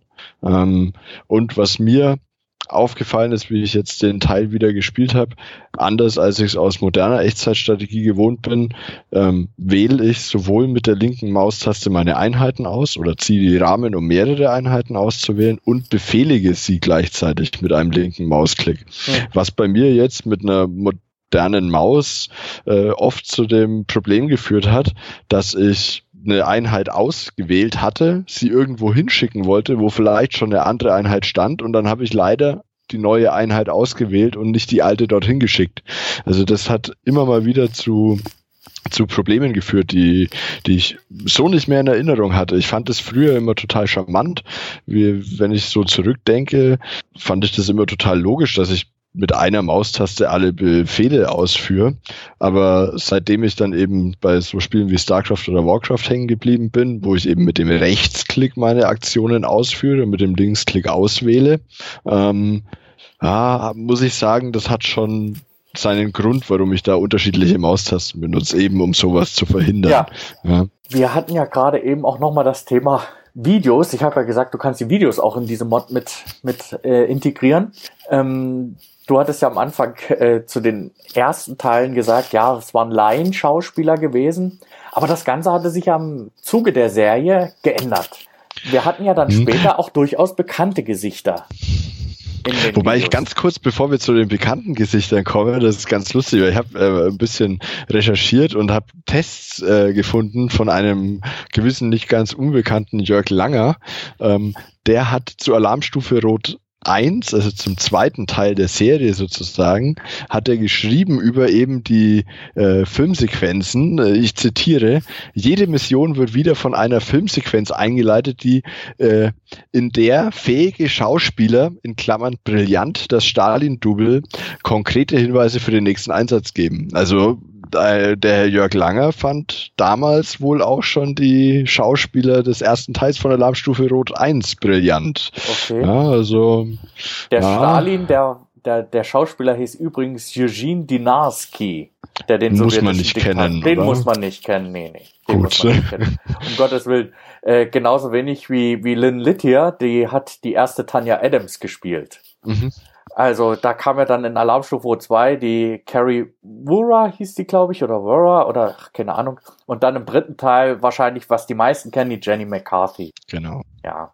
Aber wie gesagt, Jenny McCarthy als, äh, ich sag mal, B oder ist das schon C-Prominenz? Ähm, ja, irgendwas in der Mitte wahrscheinlich zwischen B und C. also wir hatten, wir hatten sehr bekannte Schauspieler zum Teil drinne. Wenn ich mich an das letzte Alarmstufe Rot erinnere, der weltberühmte Tim Curry spielt dort den äh, russischen Ministerpräsidenten oder Präsidenten als äh, wirklich sehr guter Schauspieler, der sich für ein Videospiel hergibt, ja. Das muss man ja auch anerkennen, dass die den bekommen haben. Oder der George Takei also, oder Takei, der in Star Trek hier den, den Zulu gespielt hat. Er hat ja auch in Alarmstufe 3 im Japan, also den, den Kaiser gespielt. Also da waren ja wirklich bekannte Schauspieler dabei oder, ach Gott, äh, James Earl Jones hatte ja im, im äh, dritten Tiberium-Teil auch mitgespielt und Kane, immer wieder Kane. Also das ist ja Joe Cooken. Das muss man ja auch wissen, ähm, Joe Cooken, der ja eigentlich auch kein Schauspieler ist, sondern äh, der ja auch eher so in diese, diese Rolle reingefallen war. Also da, da hat man schon geschafft, äh, sehr, sehr bekannte Gesichter dafür zu bekommen. Und das hat aber auch aus meiner Sicht dann am hinten raus auch, war es, war es ein Markenzeichen gewesen von Command Conquer, dass sie eben dann bekannte Schauspieler hatten. Absolut. Du hast noch einen ganz, ganz wichtigen in der Aufzählung bei Alarmstufe Rot 3 vergessen. Ich glaube, er kam sogar nur in der, in der Erweiterung vor, aber ich erinnere mich noch an einen Auftritt von David Hasselhoff. David Hasselhoff war mit dabei. David Hasselhoff war mit dabei als Vizepräsident. ja aber, aber tatsächlich, glaube ich, nur in der Erweiterung. Ja. Okay. Also das ist, das setzt dem Ganzen, finde ich, noch das Sahnehäubchen auf. Okay, also ich, ich kann mich da überhaupt nicht dran erinnern. Ähm, ich weiß nur, Juri, weißt du noch, wer Juri gespielt hat? Ah, ich weiß nicht mehr, wer Yuri gespielt hat. Ich weiß nur noch, dass der unglaublich gut gespielt wurde. Ja, der das Yuri. ist, das hat ist nämlich von einem wahnsinnig deutschen, gut ein funktioniert. deutscher Schauspieler war das gewesen, nämlich der Udo Kier. Der Udo Kier. Okay. Udo Kier hat Ja. den, hat den Yuri gespielt und äh, sowohl im, im, im, im, Hauptspiel als natürlich auch dann in, in Yuris Rache.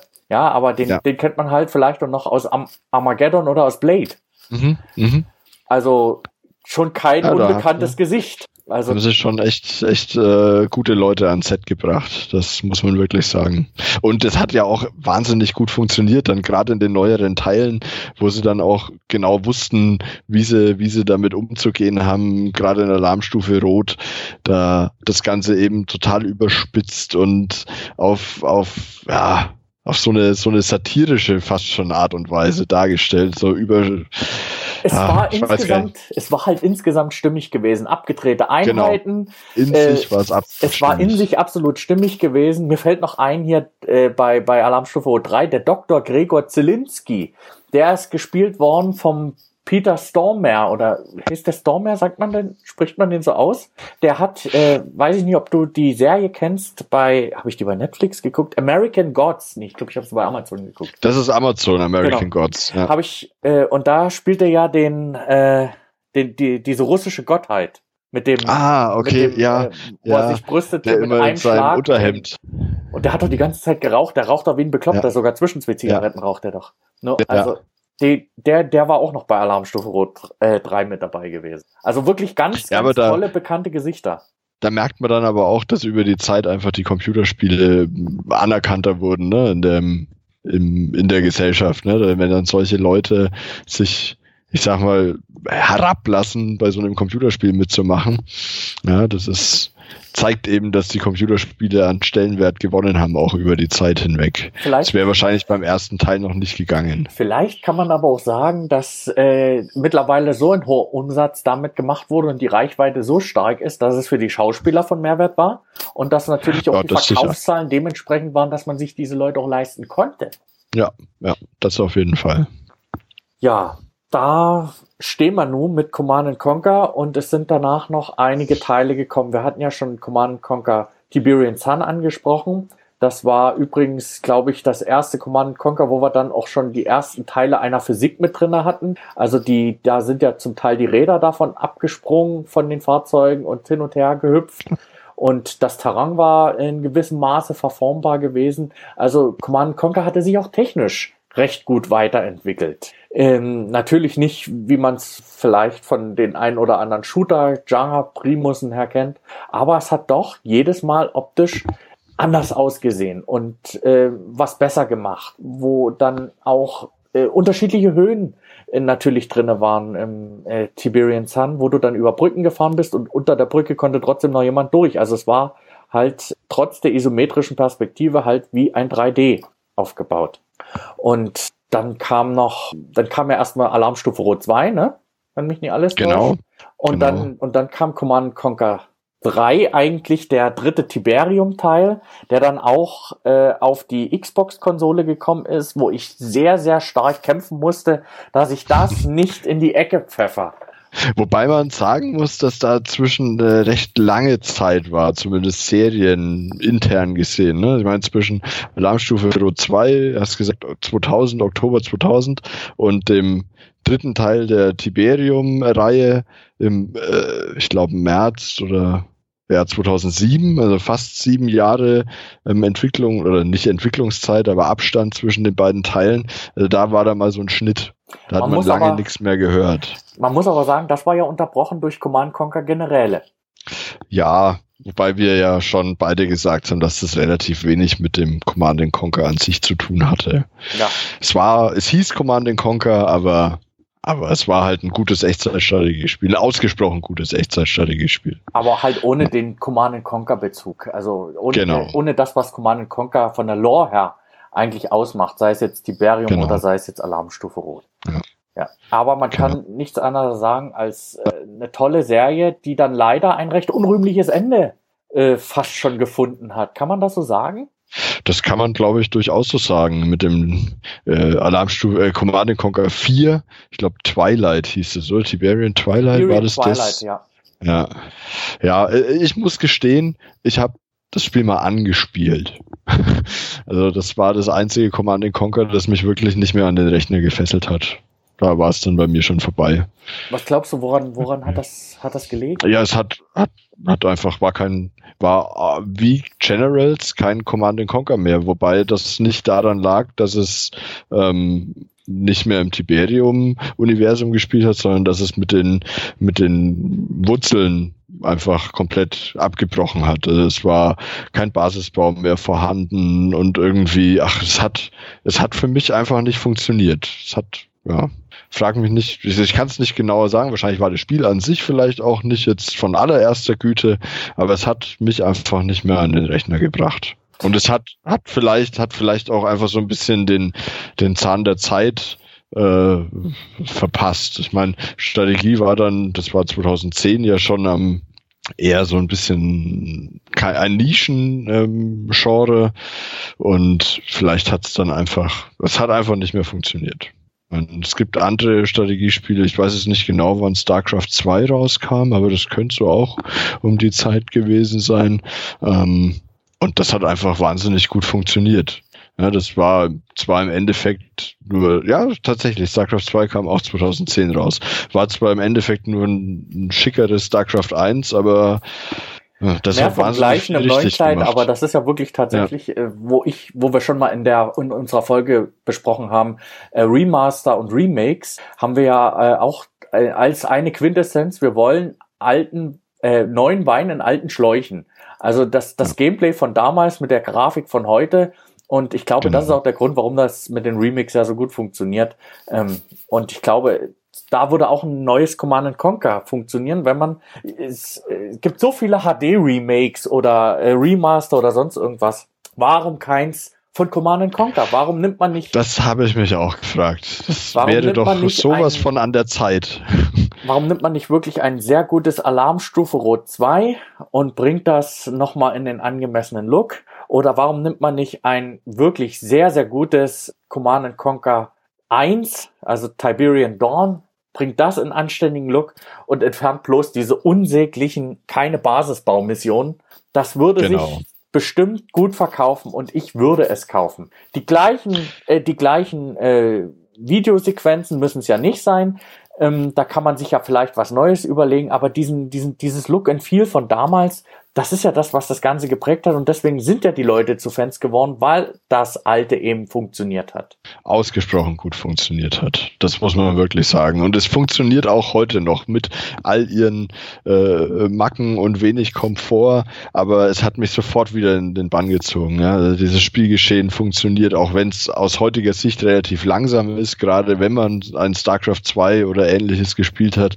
Ähm, aber es funktioniert. Das, der, der Look passt noch. Die, die Grafik kann man heute noch anschauen, finde ich. Klar ist die Auflösung nicht gut, aber die, es, es funktioniert. Die, die Sequenzen funktionieren, das Spiel funktioniert. Das hat, hatte schon wahnsinnig viel Modernes. Ja, jetzt haben wir fast über dieses, dieses unrühmliche Ende von Command Conquer gesprochen. Ähm, bevor wir zu der Zukunft von Command Conquer äh, kommen, sprechen wir noch ein bisschen über das, über das Hier und Jetzt. Ähm, ich versuch mal den Kreis so zu schließen. Ich hatte Christoph ganz am Anfang gefragt, wofür aus seiner Sicht äh, Command Conquer am bekanntesten ist oder was er als erstes äh, vom inneren Auge hat, wenn wir von Command Conquer sprechen. Und seine Aussage war sofort Kane gewesen. Kane, da müssen wir dazu sagen, das ist äh, letztendlich äh, auch nur ein Westwood-Angestellter gewesen, der den Kane gespielt hat, nämlich der Joseph David Kuken, äh, kurz Joe Kuken genannt. Und der hat diesen Bösewicht Kane in allen Serienteilen verkörpert. Was macht der Mann eigentlich heute?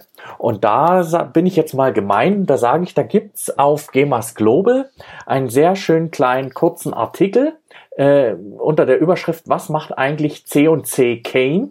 Wenn ihr bei Google einfach nur eingibt Gemas Global und Kane, dann gehe ich davon aus, dass ihr sofort auf diesen Artikel kommt. Da finden sich ein paar sehr, sehr interessante Sachen drinne. Vor allen Dingen, wie er zu den Videosequenzen gekommen ist, was er da gemacht hat und wo er noch mitgearbeitet hat und vor allen Dingen, was er heute macht. So, so viel zu Kane. Also eine ganz gemeine Kiste. Da müsst ihr ein bisschen selber lesen. Sprechen wir jetzt aber mal über die Zukunft von Command Conquer, Christoph? Hat Command Conquer noch eine Zukunft? Puh, ich hoffe. Ich hoffe, dass Command Conquer eine Zukunft hat, weil es für mich eine der Spieleserien ist, die mich mein Spieleleben lang begleitet. Aber aktuell oh, sehe ich leider eher ein bisschen schwarz. Ich glaube, es wurde mal noch ein, ein zweiter Generals-Teil angefangen zu entwickeln, aber ich glaube, der wurde dann eingestampft. Das, ja, das, das ist aber schon eine ganz schöne Weile her, wo der eingestampft wurde. Wir gucken mal auf unseren Kalender und da steht hinten eine 2018. Das ist fast sieben Jahre her. Am 11. Dezember 2011 hat EA die Einstellung von äh, das, was mal als Generals 2 angekündigt worden ist, eingestellt. Mhm. Und äh, das, das Entwicklungsstudio Studio, das hieß damals Victory Games und äh, der Grund, warum das letztendlich eingestellt worden ist, waren aus meiner Sicht, denke ich, Fanbeschwerden. Denn das Spiel, das sollte als Free-to-Play-Titel für Mehrspieler veröffentlicht werden. Und äh, nur durch Kundenproteste folgt tatsächlich noch die Ankündigung einer Einzelspielerkampagne. Aber zu dem Zeitpunkt war, glaube ich, das Kind schon in den Brunnen gefallen. Ähm, am 29. Oktober 2013 wurde dann das Projekt endgültig eingestampft und Victory Games aufgelöst. Als Grund hat man angegeben, dass es wohl ein negatives Feedback seitens der Fans in der geschlossenen Beta gegeben hätte. Mhm. Ähm, äh, das, das Kullige an der ganzen Geschichte ist, äh, wir haben ja vom äh, 11. Dezember 2011 gesprochen. Am 13. Dezember 2011, also nur zwei Tage nach der Ankündigung, wurde die Entwicklung noch von einem Free-to-Play-Browserspiel angekündigt, das auch heute noch unter dem Namen Command Conquer Tiberian Alliances ähm, firmiert, um das mal so zu sagen. Also das, dieses Browserspiel, was es heute nach wie vor noch gibt, und das ist ein, ein auf HTML5 basierendes Spiel. Und damit ist äh, im deutschen Bereich äh, Phenomic betraut. Das Spiel ist hm. seit Mai 2012 freigegeben und äh, wir sind jetzt im Jahr 2018. Mai ist nicht mehr so lange hin, also ein Browserspiel, was seit sechs Jahren läuft. Und ich habe mich vor kurzem erstmal dort eingeloggt, um mir das überhaupt mal anzuschauen. Ich hatte ja schon ein bisschen was dazu gesagt, also das hat mit Command Conquer nichts mehr zu tun. Also für mich endet die Ära Command Conquer eigentlich 2011. So lange ja dürste ich jetzt schon, ich darbe, in der Hoffnung, dass wir vielleicht nochmal ein neues oder ein Remake Command Conquer kriegen. Ich meine, EA sitzt auf der Lizenz und äh, EA ist ja nicht auf den Kopf gefallen, was die Monetarisierung betrifft. Aber ich glaube, für, für die äh, Echtzeitstrategie weiß ich nicht, ob da kein Markt gesehen wird. Wie siehst du das? Ich glaube, ich glaube, dass einfach kein Markt mehr gesehen wird. Ich meine, wer entwickelt denn heute noch ein Echtzeitstrategiespiel? Klar, es gibt dann noch solche Firmen wie Blizzard, die aber auch einfach nur wissen, wenn ich jetzt ein StarCraft 2 auf den Markt bringe, dann gibt es dazu eine riesen Fanbase, die das Spiel spielen wird, weil StarCraft 1 einfach heute noch wahnsinnig beliebt ist. Aber ich glaube nicht, dass für einen Command Conquer heute noch Platz ist. Heute werden Echtzeitstrategiespiele einfach nur noch in der Nische gespielt. Auf der Konsole, wie wir auch schon festgestellt haben, ist es eher schwierig oder zumindest äh, nur mit Einschränkungen bedienbar. Der PC ist international gesehen nicht die Spielplattform Nummer eins und ich glaube, am Ende vom Tag sieht EA da einfach nicht den wirtschaftlichen Erfolg so traurig das ist. Und mit diesem traurigen Strich, Stichwort, äh, Stichpunkt, ach um Gottes Willen, also mit diesen traurigen Worten, nein, wir wollen das natürlich nicht mit diesen traurigen Worten ähm, beenden, aber äh, für die Echtzeitstrategie, Schrägstrich Echtzeittaktik, sieht's momentan wenig rosig aus. Viele legen ihre Hoffnung in Iron Harvest. Ich bin einer davon. Ähm, was viele ja nicht wissen, ich befinde mich ja zurzeit in einer kleinen Spiele-Midlife-Crisis. Das heißt, ich weiß nicht so recht, ob und was ich spielen soll. Mir fehlt die Lust und der Antrieb. Und das Einzige, was mir tatsächlich noch Freude so ein bisschen bereitet, ist das Spielen von Retro-Spielen. Und da sind wir auch schon geschmeidig ins nächste Thema reingeklitten, in unser, unser Schlussthema eigentlich, was wir gespielt haben. Christoph, was hast du gespielt? Oh, was habe ich gespielt? In letzter Zeit gar nicht so viel. Command Conquer 1 und 2 passend zum Cast. Ähm, und sonst ein bisschen Handyspiele. Ich kam leider beruflich und familiär wenig zum Spielen in letzter Zeit. Und das letzte große Spiel, was ich gespielt habe, was ich auch in meinem letzten Podcast, an dem ich teilgenommen habe, äh, äh, gespielt habe, war das aktuelle Zelda. Da bin ich jetzt mit der Geschichte zumindest durch und deswegen gerade so in einem kleinen Hänger. Und ja, wie gesagt, Command Conquer 1 und 2 habe ich gespielt, aber das war es dann auch schon. Ich hoffe, bei dir sieht es nicht ganz so düster aus, was das Spielen angeht, Sebastian. bei mir sieht es nicht ganz so düster aus. Ich habe ja schon gesagt, ich habe eigentlich meine Spiele mit Life Crisis. Ich bin Ja. zurzeit wirklich in der Schule sehr, sehr stark ausgelastet, ähm, bin aber auch ähm, ein bisschen ausgelastet, weil ich meine Garage gerade noch ein bisschen ausbaue. Ähm, dann äh, hatten meine Eltern den, den grandiosen Gedanken, sie müssten sich jetzt nochmal äh, neue Schränke kaufen und da das nie reicht, es muss nochmal neu gestrichen und neu tapeziert werden. Und die Aber haben du nicht, darfst natürlich auch freundlich unterstützen. da wurde zum Arbeitseinsatz geblasen und da Ja. finde ich natürlich auch nicht so viel Zeit. Aber ähm, immer mal wieder, wenn ich die, wenn ich, wenn ich eine ruhige Minute finde, was ganz schnell mal geht, ist eine Partie Fuga 2. Also wirklich richtig alter Schinken, den ich da ganz gerne nochmal spiele. Ähm, auch Civilization 1 habe ich nochmal rausgekramt. Äh, das äh, hatte ich angestrengt, dieses Projekt, äh, nach unserem Podcast, den wir zusammen mit den äh, Kompottis, also vom Retro-Kompott, aufgenommen haben. Habe ich mich ein bisschen mehr mit Retro-Gaming beschäftigt und siehe da, es hat funktioniert und da bin ich ein bisschen bei hängen geblieben. Was habe ich noch gemacht? Ich äh, habe natürlich auch ein Handyspiel, was ich äh, jeden Tag spiele. Das ist Star Trek Timelines. Da werde ich mal schauen, dass ich vielleicht demnächst mal ein, ein kleines reingespielt als Folge dazu mache, weil ich das jetzt äh, ausdauernd seit eineinhalb Jahren fast spiele und habe immer noch Freude dabei. Und ähm, ja, da werde ich wohl mal sagen müssen, warum das so ist. Weil mich Handyspiele normalerweise nicht sehr lange bei der Stange halten. Aber das schafft es tatsächlich, dass ich jeden Tag reingucke und auch äh, viel da drin machen kann. Hat es dann äh, so Standard ähm, Handyspiel, äh, ich nenne es mal Wartetaktiken, die dich zum Kaufen anregen sollen oder zum Geld ausgeben oder ist das wirklich ein sag, klassisches Spiel? Nee, das ist, es, es laviert dazwischen. Es laviert Okay. dazwischen. Und zwar aus folgenden Gründen. Du hast, ja, da, damit müsste ich jetzt eigentlich so weit ausholen, dass ich eigentlich die reingespielt Folge hier hinten Dann- mit, mit Dann, dranhängen dann, könnte. verweisen, wir- dann verweisen wir an der Stelle einfach auf deine demnächst erscheinende Reingespielt-Folge. Und so, ich bin dann auch ganz gespannt, was da auf mich zukommt. setz mich nie so unter Druck. Jetzt, jetzt bin ich gezwungen, diese Folge zu produzieren. Nein, das also, war der Sinn und Zweck. Da wird sich der Jonas auch freuen. Nein, also wie auch. gesagt, das, äh, da werde ich bestimmt noch mal was dazu sagen, weil, wie gesagt, ich bin selber überrascht, dass ich immer noch mit einer Begeisterung da dran bin. Und eine Sache, die kann ich schon mal spoilern. Dieses Handyspiel oder Mobile Game, wie man das auch nennen möchte, hat mich tatsächlich dazu gebracht, dass ich Geld ausgegeben habe. Was ich normalerweise sonst bei Handyspielen nie mache. Das ist das einzige Spiel, wo ich bislang Geld investiert habe. Da gibt's bei mir äh, beim Handy auch genau eins, das ich auch schon im Podcast ganz oft zitiert habe, das ich auch immer mal wieder gespielt habe und eigentlich schon gar nicht mehr bei Was habt ihr zuletzt gespielt erwähne, nämlich das äh, Polytopia oder ich weiß gar nicht, wie der ganze Titel ist, ähm, Battle, ich glaube Battle of Polytopia? Hm. Genau, The Battle of Polytopia. Das ist ja so ein- immer, äh, so ein Handyspiel ist ja meistens immer ein Hm of Hm, ne? Clash of Genau. Clans, äh, Ja. Forge of Empires oder, na gut, Four Kingdoms ist eine Ausnahme. Ich glaube, der Jürgen spielt auch so ein Ding. Ich glaube, Four Kingdoms oder Forge of der, nee, Empires. der, der, der spielt, ich glaube, spielt er nicht Clash of Clans sogar? Der Clash of Clans? Okay.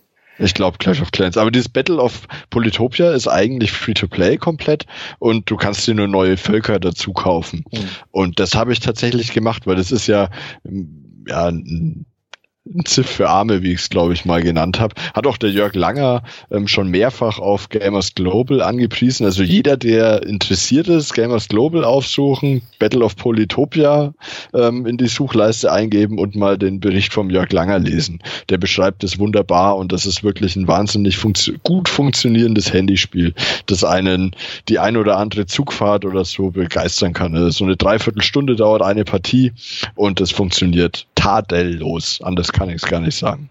Und das war jetzt Strategie? Das ist Strategie, ja.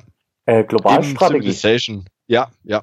Eben Naja. so eine Art Civilization. Äh, dann schließen wir doch wenigstens äh, das, den Podcast, den Strategie- oder äh, Taktik-Podcast wenigstens mit einem Strategiespiel ab, wenn es auch Globalstrategie ist. Genau. Alles klar. Liebe Tankstellenfreunde, für diejenigen, die uns jetzt das erste Mal gehört haben, beziehungsweise die noch nicht wissen, wo sie uns finden, kommt doch einfach vorbei auf äh, gemasglobal.de. Dort findet ihr uns. Dort findet ihr auch regelmäßig von uns News und die Möglichkeiten über Discord mit uns in Verbindung zu treten. Ihr findet uns auch unter Facebook. Da sind wir die Zankstelle.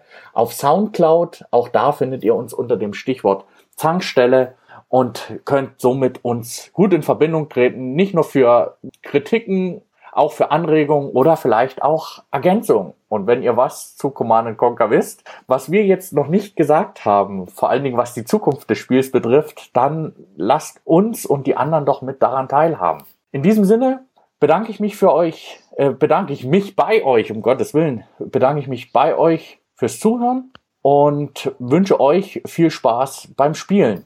Dem kann ich mich nur anschließen.